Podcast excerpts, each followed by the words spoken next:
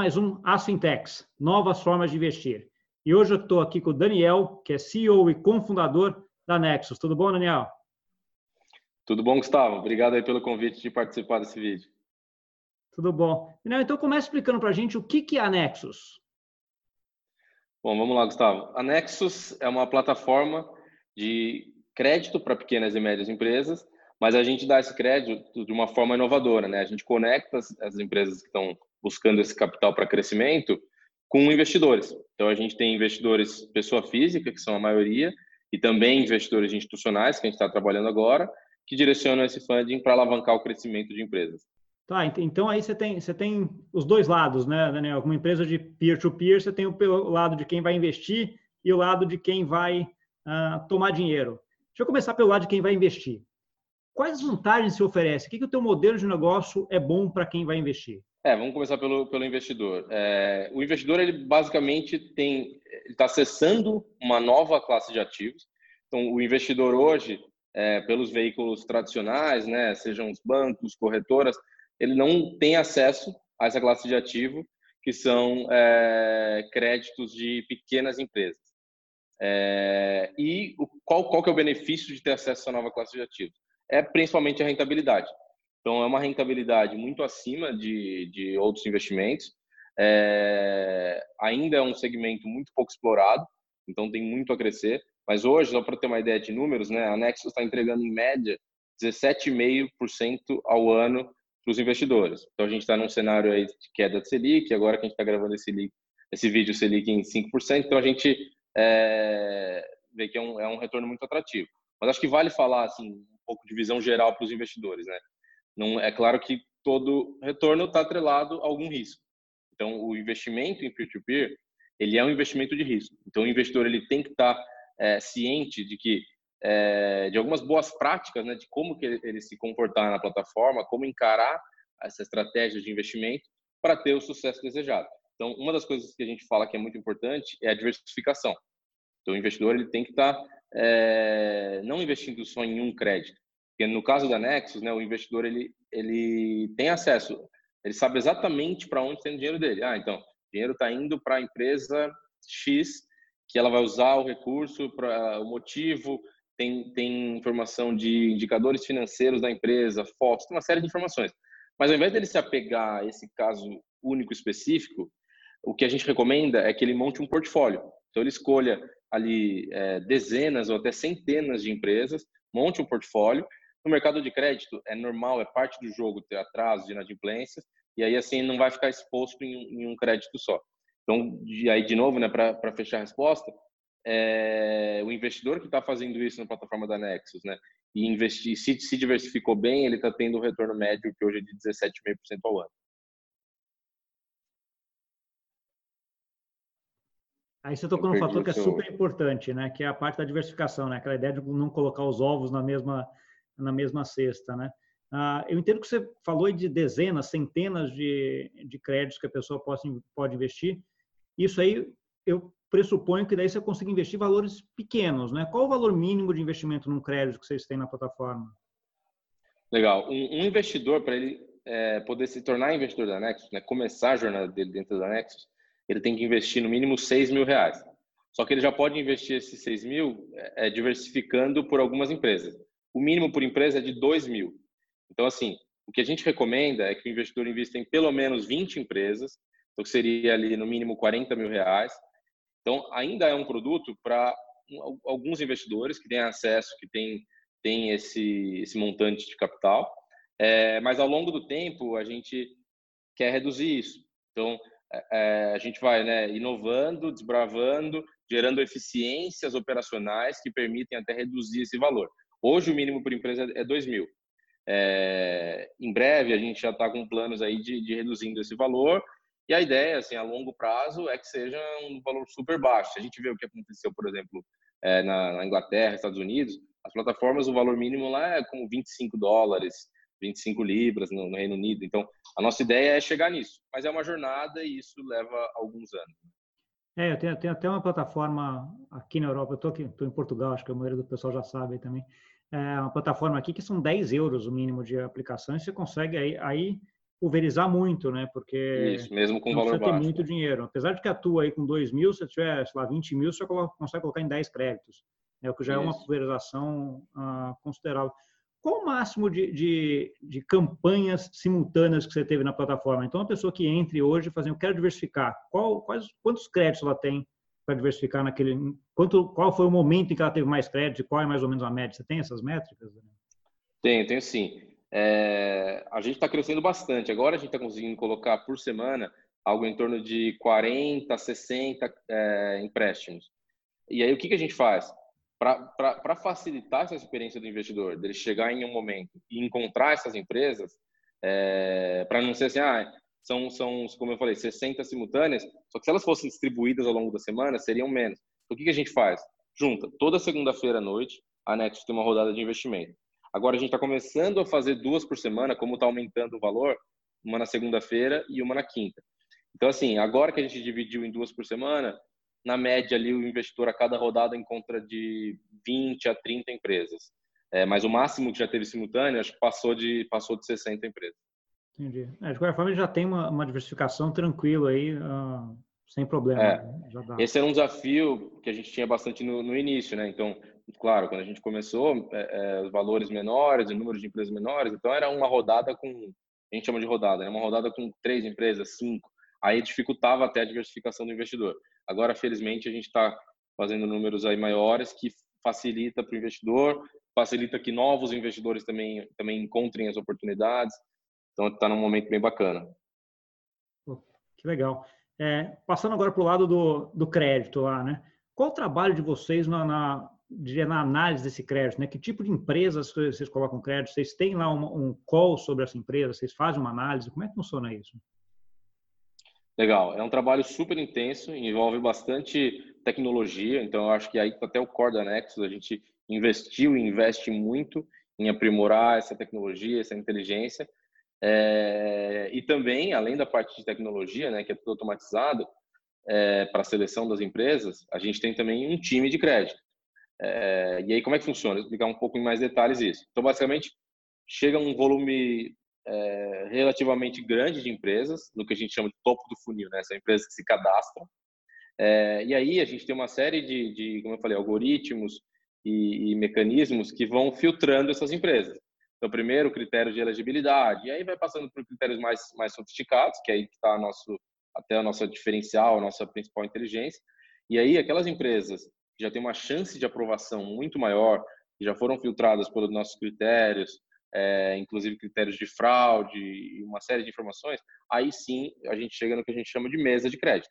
A gente tem um time é, que executa esse trabalho de entender um pouco melhor a empresa. Em alguns casos, não é sempre, a gente faz uma ligação para a empresa e aí esclarece algumas questões e no fim é, realiza a aprovação ou, ou, a rejeição quando é caso quando a gente não consegue atender.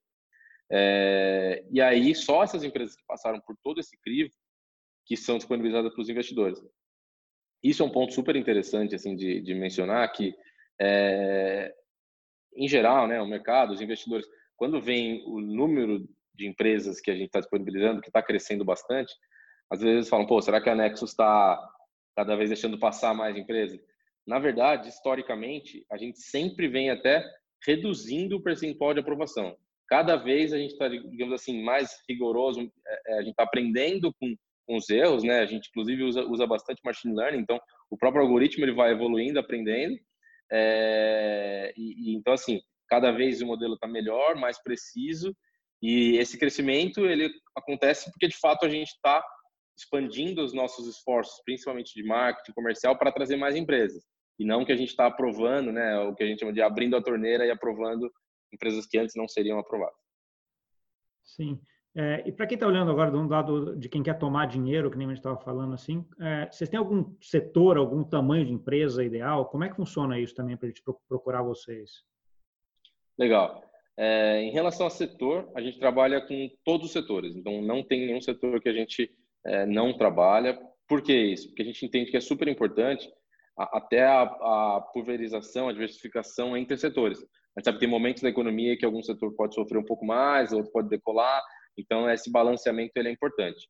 Agora, tem sim uma série de, de características que a empresa precisa ter né, requisitos para estar elegível um crédito no anexo. Então, pelo menos um ano que a empresa é, foi fundada e pelo menos um ano que ela tenha faturamento. Então, ela tem que ter faturado há pelo menos 12 meses.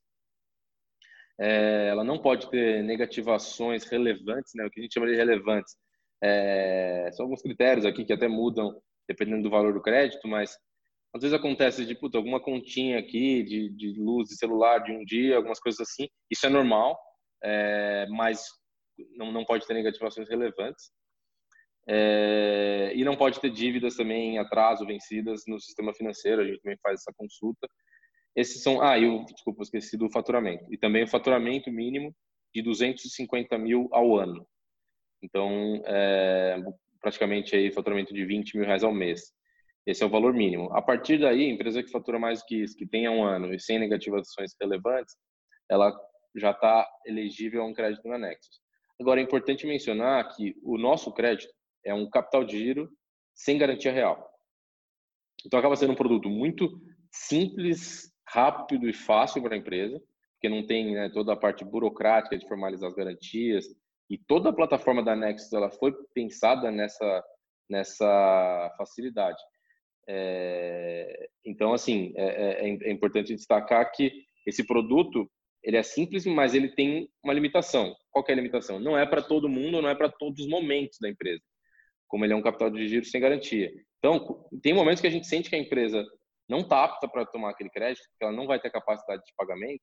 O que a gente faz? A gente, infelizmente, não pode aceitar, não pode conceder o crédito, não disponibiliza ela na, na plataforma para os investidores, só que aí a gente é bem transparente no motivo. Então, eu explico, ó, a gente não pode conceder esse crédito por esse motivo X. Então, o que, que a gente recomenda que você faça para resolver esse problema? Isso é muito interessante, porque a gente tem visto que, é, mesmo as empresas que a gente rejeita, elas saem é, satisfeitas com a, inter, com a interação que elas tiveram na Next. Porque foi uma interação rápida, a gente não ficou onerando o tempo da empresa se a gente não poderia ajudá-la, e já retornou né, um, um, feedback ali que de alguma forma contribuiu para a evolução. Então a gente acompanha bastante isso, a, a, satisfação que a gente tem, não só das empresas que têm o crédito, mas também das empresas que não têm o crédito. Legal. Não, super interessante. Essa, essa parceria, nesse caso, é super importante para o empreendedor saber também, porque às vezes é um tipo de crédito que ele não, não é barato, não é o momento de tomar, né? Então, assim, a, isso ajuda muito, com certeza. Olhando, olhando do ponto de vista de, desses dois setores, né, investidor e quem quer tomar dinheiro, onde é o maior desafio teu hoje, Daniel? Onde, onde você foca mais o teu, o teu tempo? Tá. A gente acaba focando mais, né? É, é, meu tempo aqui eu assumi como Nexus como um todo. A gente acaba focando um pouco mais é, no lado dos, dos tomadores. Por que isso, né? Dos tomadores de crédito. Porque a gente tem o seguinte é, conceito, o lema aqui, que é se a gente estiver fazendo o nosso trabalho bem feito e originando bons créditos, originando bons ativos, uma boa experiência para o tomador, a gente sempre vai ter capital disponível para isso. É, principalmente olhando agora o momento macroeconômico que o Brasil está passando, né? com, com taxa de juros caindo, investidores em geral buscando ativos com uma rentabilidade mais interessante. Então, assim, basicamente o que eu estou querendo dizer é a melhor forma de eu conseguir atrair os investidores não é ficar bolando uma série de, de sei lá, features na plataforma ou tentar fazer um esforço de venda para investidores. É fazer um ótimo trabalho na seleção das empresas para que eles tenham uma boa rentabilidade e aí eu vou conseguir atrair esses investidores. Então, o foco acaba sendo realmente no lado dos tomadores, como melhorar o produto para os tomadores. A gente acompanha muita recorrência, se eles estão ficando satisfeitos com o crédito e solicitando outros no futuro é, como a gente consegue otimizar tudo que a gente estava falando antes, né, da inteligência de seleção das empresas, é, sempre tentando levar o estado da arte mesmo nesse sentido, é, é essa, essa parte do funil que é o nosso core, é, e aí a consequência vai ser ter bons investidores. Tá, e aí você junta os dois, fez esse trabalho, e como é que você ganha dinheiro? Legal. É, isso é super importante. A, a Nexus, ela, a gente não investe nos créditos, né? Então, qual que é o nosso papel aqui?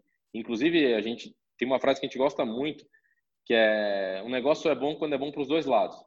E a gente gosta de enfatizar bastante o protagonismo desses dois lados, dos investidores, dos tomadores, nessa operação. E a Nexus é um mero intermediário. A gente veio para cortar é, para retirar um intermediário, que era o banco. Qual que é a diferença que o banco tinha nesse papel como intermediário, né, numa operação tradicional? O investidor deixava o dinheiro lá na poupança, em qualquer outra, outra forma de depósito, é, sem autonomia para de fato onde o dinheiro estava indo, e o banco se alavancava emprestando na outra ponta com um spread muito alto. A gente veio para cortar esse intermediário tradicional, só que a gente não quer mais ser um, um, intermediário que também tem esse peso. A gente quer ser um intermediário muito mais leve. Então, sem, sem protagonismo, que o, que o protagonismo fique com as partes que de fato estão fazendo o negócio acontecer. É, então, a gente não, não investe nos créditos, né? a gente só faz papel de intermediário. E como que a gente é remunerado? A cada crédito que é financiado com sucesso, então, uma empresa que solicitou e foi aprovada, e de fato recebeu o dinheiro, aí tem uma parcela, um percentual desse crédito que fica com anexo. E assim, a gente é super transparente em relação a essa taxa, é, e, e, inclusive é um desafio que a gente tem na hora que a empresa recebe a nossa proposta de crédito, né, vamos chamar assim, porque a gente é muito mais transparente do que o mercado costuma ser. Então, o cliente geralmente ele vem ele vem comparar o nosso custo efetivo total com a taxa de juros nominal que ele tem no outro lado, em um banco, por exemplo. E a gente falou, oh, mas fica atento que essa taxa que estão te falando provavelmente não é a taxa final, pergunta sobre custo efetivo total. É, e a gente é muito mais transparente na forma de discriminar todos esses custos. E aí, enfim, é um desafio, uma, uma briga que a gente comprou realmente. Acho que é melhor ter essa transparência e fazer o papel de educação financeira do que passar a, a fazer as que a gente chama de, de práticas que não seriam as melhores do mercado. Então, talvez a gente até perca alguns clientes em algum momento por isso, mas tem uma série de outros clientes que valorizam muito essa transparência e entendem o que está acontecendo e a partir daí até conseguem comparar melhor as, as propostas que eles têm no mercado.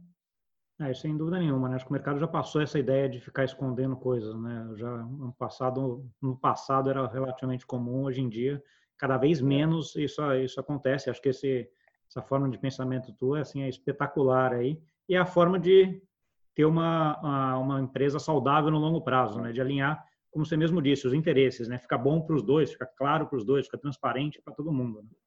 É, mas só para complementar, Gustavo, realmente eu acho que é algo que está diminuindo essa forma talvez não transparente do mercado, mas nesse segmento de pequenas e médias empresas, Sim. a gente fica impressionado com o que os empreendedores e empresários escutam de proposta por aí.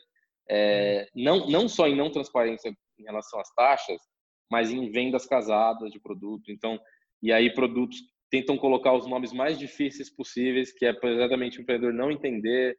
E, e aí essa é uma prática comum. Então a gente também tenta tenta instruir bastante nisso. E, e até um, contar um caso interessante aqui que eu lembrei. Teve um caso com um cliente, ele falou: ó, eu tô com a taxa de vocês está um pouquinho mais alta é, não sei se que era 0,1 ponto percentual, tal, era um pouquinho mais alto, é, mas ele falou, mas eu vou com vocês, porque eu não aguento o banco me fazer venda casada. Então, a gente escuta muito isso dos clientes, assim, que eles estão saco cheio, sabem que estão sendo enganados ou maltratados, mas não tinha alternativa. Então, a Nexus surgiu, assim como outras fintechs, né, é, outras plataformas e, e o movimento de fintechs como um todo, para criar finalmente uma alternativa nesse mercado que estava super concentrado. É, isso é ótimo. Ah, mas é o que eu falei, longo prazo acho que vai todo mundo migrar, migrar para isso, né? Porque ninguém gosta de uh, é. fechar um negócio, depois vir uma taxa, um produto, alguma coisa a mais e se sentir meio que enganado, né? Então, essa é transparência é, é, é, necessária, eu acho, para o longo prazo e é, é a forma de, de, como vai ser o business. Então, conta um pouquinho para mim agora, vocês já estão aí no, já tem um, um tempo aí de, de, estrada, né? Como é que foi um pouco essa trajetória da, da Nexo? Me conta um como é que você começou tal e talvez alguns números que você já tem hoje aí, como é que tá isso? Legal, vou contar assim. Então, a gente começou no final de 2014, né? A Nexus, nós somos em três sócios fundadores. É, eu, Murilo e o Nicolas. A gente se, se reuniu no final de 2014 com, com a ideia era um momento que eu e o Nicolas, a gente estava morando é, fora do Brasil, né, morando em Londres, e a gente se deparou com todo esse movimento que estava acontecendo lá. Eu faço até um paralelo, eu acho que o que o Brasil está passando, assim, de, de, essa onda, esse movimento, as fintechs estarem crescendo tanto, estão na moda, é o que estava acontecendo, acho que em 2014, em Londres. A gente viu isso e logo se perguntou, pô, como que não tem nada assim no Brasil se a demanda, na verdade, por esse produto, esse serviço no Brasil, é, é, me parece muito maior. E aí a gente foi investigar, entender melhor o problema, né? É, e de fato se apaixonou pelo problema. Pô, tem um problema aqui grande que a gente tem uma possível solução, fomos nos aprofundando, aprofundando, nos apaixonamos, vimos que tinha uma solução possível e aí foi. Só que foi uma jornada assim que exigiu muita resiliência do nosso lado, porque começo de 2015 é, ninguém conhecia o termo fintech aqui no Brasil, ainda não era claro como que o Banco Central até iria se posicionar em relação a essas inovações, é, como os, os, próprios bancos tradicionais, como qual seria o modelo regulatório que a gente ia é, adotar. Então aí a gente escolheu um modelo, só que dependia de uma outra instituição financeira.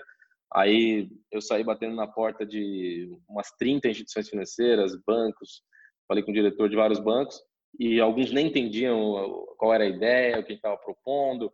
Alguns entendiam, mas queriam ser sócio, então viu, pô, gostei muito da ideia, só que eu quero 70% do negócio. Você não vai ter problema de capital, mas eu quero 70% do negócio, que não era, obviamente, o que a gente queria também.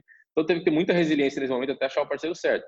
E isso foi praticamente um ano e meio, quase dois anos depois da, da idealização, que a gente conseguiu fazer o nosso primeiro crédito, que foi no meio de 2016. É, e aí de lá para cá é, as coisas foram evoluindo bem mais rápido, a gente está crescendo bastante. Alguns números acho que são interessantes mencionar, né? A gente acabou de passar em no final de setembro a gente ultrapassou 200 milhões de reais financiados. É, então a gente assim é a plataforma líder nesse segmento é, em termos de volume até bem à frente dos outros. Acho que é, todo mundo vai crescer junto a partir de agora, é um movimento muito grande, mas a gente é, fica feliz de estar tá, de tá puxando esse movimento. É, foram mais de duas mil empresas que já foram financiadas. É, são cerca de 4 mil investidores que, que já, já investiram, né, que aportaram os recursos para essas empresas. E agora a gente está num crescimento bem acelerado. Eu mencionei esses 200 milhões, mas agora, mês a mês, a gente já está fazendo. Mês passado, a gente, ah, em setembro, né, originou próximo de 17 milhões.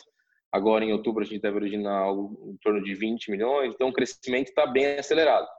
Um, dos nossos objetivos aqui de, de curto, médio prazo, né, é chegar é, em um bilhão de reais financiados em 2021. Então, é, vai ter um crescimento bem acelerado nos próximos anos. O mercado é gigantesco. E aí, falando, não sei se eu estou atropelando aqui um pouco, mas falando uma, uma informação importante que está permitindo esse crescimento mais acelerado agora foi um passo muito importante para a gente, que foi a Nexus se tornar uma instituição financeira. Vou explicar um pouquinho aqui o contexto regulatório, né?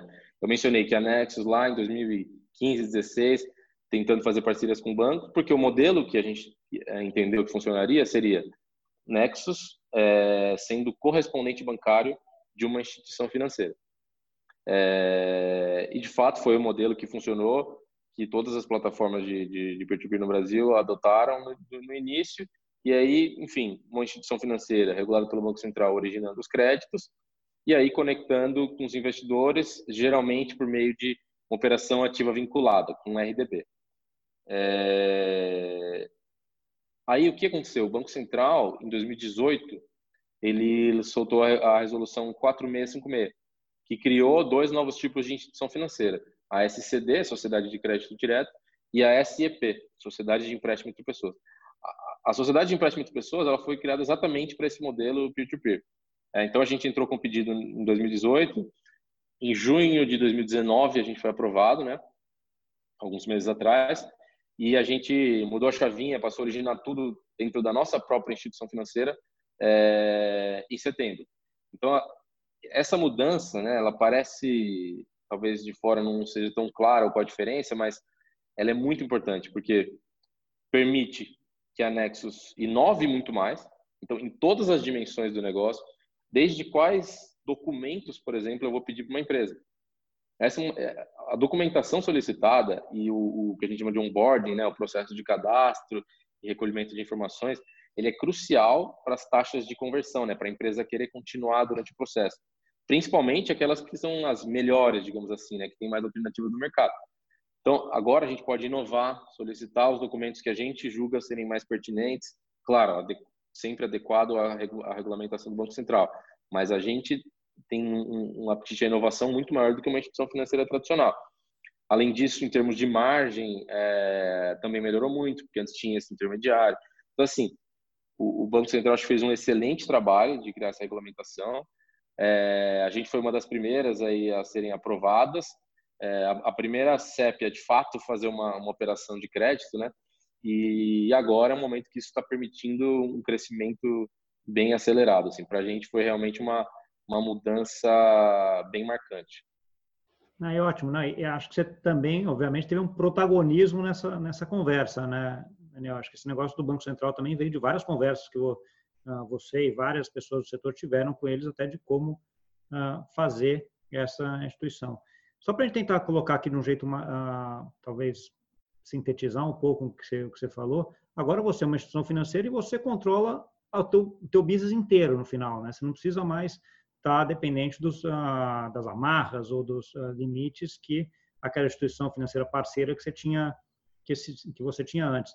Isso implica muito provavelmente em uma eficiência maior do de interna, que nem você estava falando, e que pode resultar também em, em, quedas até de spreads e custos também na, na outra ponta, certo, para o cliente.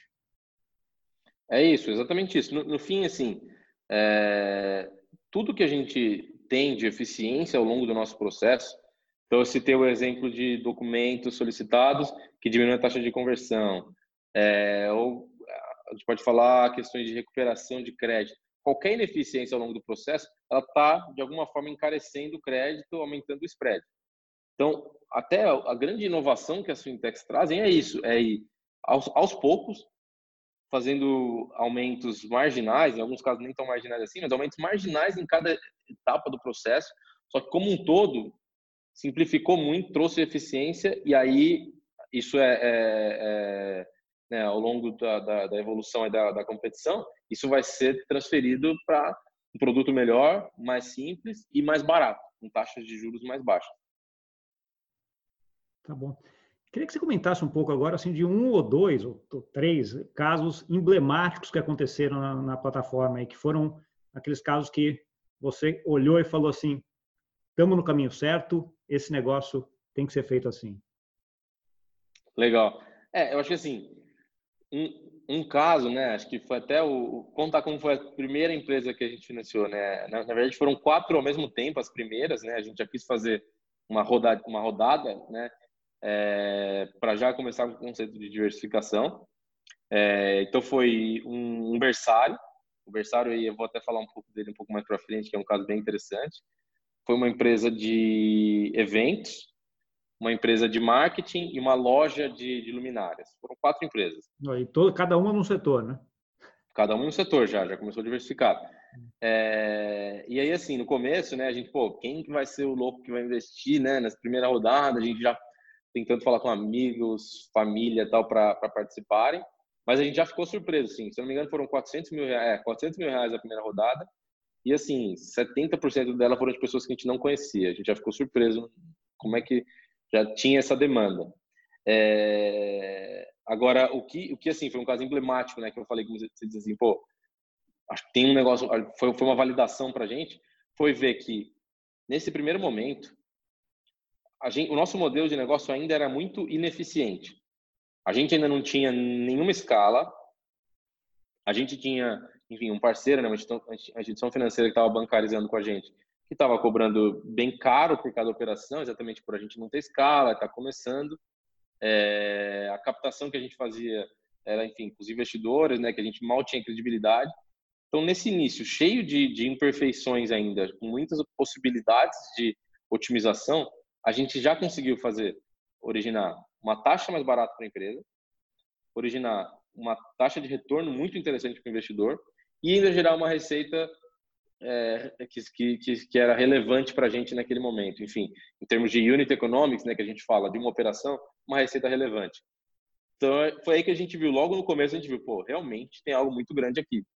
Porque a gente via as possibilidades que a gente teria de evoluir ao longo do tempo e melhorar essas margens, o, o, que o ganho de escala ia trazer.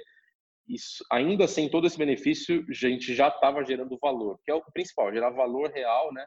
Proposta de valor que, que entrega para o cliente final. É, então, foi um momento que me marcou.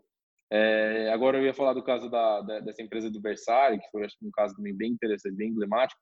É uma empresa que já pegou é, quatro créditos, quatro ou cinco, não, foram quatro créditos com a gente. Foi essa da primeira rodada, aí pagou, acho que o crédito todo, se não me engano, 18 meses depois, aí pegou um outro, foi, foi, foi pegando alguns, quitando. Por que, que ela fez isso? Porque ela estava expandindo. Então, é um berçário, acho que, se não me engano, cabia, enfim, 40 bebês, né, é, no início. Aí ele queria alugar o espaço do lado, é, pra, porque ele tinha uma lista de espera. Mas ele não conseguia crédito no mercado para expandir, então ele sabia que tinha uma oportunidade grande na mão, mas ninguém dava capital para ele crescer. É, aí a gente deu o capital necessário para ele alugar o espaço do lado, fazer a reforma necessária e tal. Então ele já tinha lista de espera, então cresceu super rápido. Aí depois ele pegou um outro crédito para fazer mais uma reforma e depois outro crédito para expandir de novo para um terceiro. Então assim, teve duas expansões de tamanho ao longo do tempo. A gente apoiou ele nessa jornada. Então é um caso que você vê assim que de fato tem uma dor latente, tem muitas pequenas empresas com grandes é, é, grandes negócios, né? pequenas empresas grandes negócios. Tem muitas pequenas empresas com negócios interessantes na mão, só que não tem o capital para crescer, para se alavancar. Existe um vale no Brasil que é a empresa pequena, ela sempre vai ser pequena, ela não consegue crescer. A Nexus veio exatamente para é, acabar com esse vale, para permitir que uma empresa pequena consiga virar uma empresa média um dia e quem sabe uma empresa grande, é, que não tenha que ficar realmente preso a, a, a, aquele momento, porque ninguém apoia, ninguém dá o capital para se alavancar. E por que, que eu gosto bastante desse caso? Porque ele mostra como o crédito pode ser positivo, né, produtivo para o crescimento de uma empresa. Porque o crédito ainda é muito mal visto no Brasil. É, e, e, até com razão, eu diria, porque as condições que, em geral, né, foram sempre aplicadas eram muito ruins. Então, era só realmente para quem estava desesperado. Agora, o que a gente quer mostrar é se, o crédito, né, bem, bem, bem aplicado, no momento certo, com as condições corretas, pode ser sim uma boa solução para crescimento. A Nexus não trabalha, né, nosso objetivo não é, ah, tá numa empresa que está no momento do, do, desespero. É sim empresas que é, precisam de um capital para alavancar o crescimento. E a gente está vendo que tem uma infinidade de empresas nessas condições e realmente carece produtos para isso. Sim, e, e, aquele ponto que você comentou no começo também é essencial, né? Que essa mudança de paradigma em relação a créditos, né? Quando você tinha juros de 30%, 40% ao ano, mais um spread bancário enorme em cima, isso aí realmente inviabilizava qualquer negócio, né? Porque você tinha que ter um negócio com uma rentabilidade estratosférica, né? Agora, com juros na perto, na perto de 5, com os spreads bancários ah, caindo, com as facilidades que a tecnologia que vocês vêm implementando, ah, fica muito mais fácil, né? Não fica um negócio punitivo, né? Exatamente isso. Tá. Você comentou um pouco também da tua experiência lá na, quando você estava na Inglaterra e que você olhou lá e falou assim, nossa, uh, isso aqui é muito Brasil e foi lá, implementou e está tá com anexos, etc. Uma visão de que eles estavam um pouco na frente do que o Brasil estava naquele momento. Uh, qual é a tua visão hoje assim, em relação a isso? Eles ainda estão na frente em relação a, ao Brasil? E se estão, para onde vai? né? Para onde você vai com anexos? Legal. É, o, o, mercado inglês, vou falar até aqui essa resposta mais focada até no mercado inglês, porque eu acho que, primeiro, é o mercado que eu tenho mais conhecimento, é, familiaridade, é, acaba representando bem, eu acho, que é a Europa e é um dos mais avançados. É, realmente, eles estavam bem na frente, é, alguns anos aí, talvez uns cinco anos na frente, mas, é, é, bom, eles continuam à frente. Então, se a gente olhar, por exemplo, em termos de a representatividade que as, as fintechs, as inovações têm no mercado é, é muito maior lá. É, então, se a gente olhar, uma pesquisa interessante que eu vi que é quantas é, era empresa, né? Tem uma empresa que a gente admira e respeita muito, inglesa, que chama Funding Circle. Nós fizemos uma pesquisa, acho que quantas empresas conheciam, né? É, essa empresa, eu conhecia Peer-to-Peer Lending, não lembro exatamente se era um ou outro. É, e eles, em coisa de dois, três anos, o número de empresas que conheciam passou de 10% para 70%. É, então, eles conseguiram uma, uma penetração grande nesse sentido. Aqui no Brasil, é, não tenho esse dado, mas certamente não passaria assim de 1, 2% das empresas têm conhecimento da, de, da, da, existência de fintechs, por exemplo. Da Nexus, então, é, e olha como eu falei, a gente é o líder nesse segmento, mas ainda assim, se for pegar da Nexus, a gente deve ser é, menos de 1%. Então, ainda tem muito espaço aqui, eles ainda estão muito à frente. Mas eu, assim, estou impressionado na velocidade que as coisas estão acontecendo no Brasil. E eu acho que a gente está tirando essa diferença muito rápido. É... E, e, se a gente olhar, por exemplo, as questões regulatórias, o Banco Central fez e tem feito um excelente trabalho em várias frentes ao mesmo tempo. É... a gente citou aqui né, da resolução 4656 para as, para as empresas de crédito, muita coisa tá, aconteceu e está acontecendo com pagamento, open banking, é, em questões de, de, garantias, de recebíveis, certificadoras, tem, tem muita coisa acontecendo. É, mas fora a questão regulatória de Banco Central, se a gente olhar o mercado, né, de, de o ecossistema de startups como um todo, cinco anos atrás, ou até três anos atrás, o número de fundos que a gente tinha aqui no Brasil, provavelmente era metade ou um terço do que tem hoje. De uma hora para outra cresceu muito rápido. É, eu, eu, acho legal até ver o exemplo dos patinetes, né? Por exemplo, eu citei um uma, a, caso, né, que Londres em 2014 estava no momento que a gente está no Brasil em 2019. A gente vê a, primeira empresa que, que criou uma plataforma de peer-to-peer lending criou em 2005 na Inglaterra. Demorou muitos anos para chegar aqui no Brasil. Se a gente olhar como, como aconteceu com os patinetes, os patinetes surgiram em São Francisco e seis meses depois a gente já tinha no Brasil. É, os patinetes elétricos, né? É, contextualizando aqui, mas então acho que assim a gente está em inovação como um todo, né? O ecossistema de inovação de startups, as coisas estão acontecendo muito rápido. Então eu acho que a gente já não está tão distante assim dos países mais desenvolvidos e cada vez vai vai estar tá menos, porque agora a gente está vendo que tem capital, os reguladores, né, os governantes estão enxergando isso como, como algo positivo. Então, eu estou super otimista, né? vendo assim de perto tudo que está acontecendo, estou super otimista. É, não posso, não posso negar, não posso deixar de concordar. Eu acho que assim a ideia é, é, é ótima. O que eu estou vendo também, né, um pouco nessa linha, é que assim você teve um trabalho dos reguladores aqui, principalmente na Europa, nos últimos anos, que foi muito bem feito nesse sentido. Né? Vou citar o Open Bank, por exemplo. O Open Bank uhum. possibilitou a criação de várias fintechs, né? Ah, e que já está implementado aqui, transacional, etc. E que no Brasil já está o Banco Central correndo também para implementar. Então, assim, a questão de um, dois, três anos no máximo vão estar tá par e passo ali com o que a gente tem aqui na Europa. E aí com várias possibilidades de, de coisas acontecendo com isso, né? Para citar só um, né? A parte de de peer-to-peer -peer também, né? Acho que essa legislação nova você já deu esse exemplo aí, que ela te facilita muita coisa, faz com que você consiga ser muito mais inovador, eficiente, né, e tudo mais, né? Então, assim, acho que tá, tá certamente está no caminho certo. Eu diria que naquela exponencialidade que nem você falou dos patinetes, né? Então, uh, é isso, crescendo é. e crescendo rápido. É. Não, e assim, você falou dessa questão né, do, do Open Banking, dos reguladores da, da Europa. É, claro que o Banco Central acabou bebendo dessa fonte, então utilizou isso que foi desenvolvido. Agora, é, isso não tira em nada o mérito, até porque se a gente comparar com é, outros países da América Latina não tiveram a mesma velocidade nem mesmo a mesma é, qualidade. Então, é, o Banco Central, e isso eu acompanhei de perto, fez expedições, né, viagens para a Europa, para a Ásia, para todos os países de referência, Singapura, Hong Kong, China, alguns países da Europa, Estados Unidos, para ver o que cada um desses países estavam fazendo em termos de regulação, conversando direto com os reguladores, e rapidamente conseguiram construir a nossa regulação que ficou muito boa, assim. Então, é, é, como eu falei, claro que se apoiou, se, se sustentou no que já estava sendo feito, que facilita, sim, mas ainda assim é, é, tem toda uma complexidade e, e, estão fazendo um ótimo trabalho. Sim, tem, tem seu mérito, com certeza. Meu, está chegando o tempo aqui uh, final. Eu queria que você deixasse uma última mensagem aí, avisando até investidor ou uh, quem precisar de dinheiro, como é que ele acha vocês, né? Como é que ele encontra vocês? Legal. Bom, tanto os investidores é, como os tomadores, né, as empresas podem nos encontrar pelo www.nexus.com.br. Nexus, bom, até estou com o logo aqui, tá fácil, com dois Os. É... E assim, acho que o recado é certamente as fintechs vieram para ficar. É, eu acho que já, já não é mais ah, se acontecer, quando acontecer, já já está acontecendo.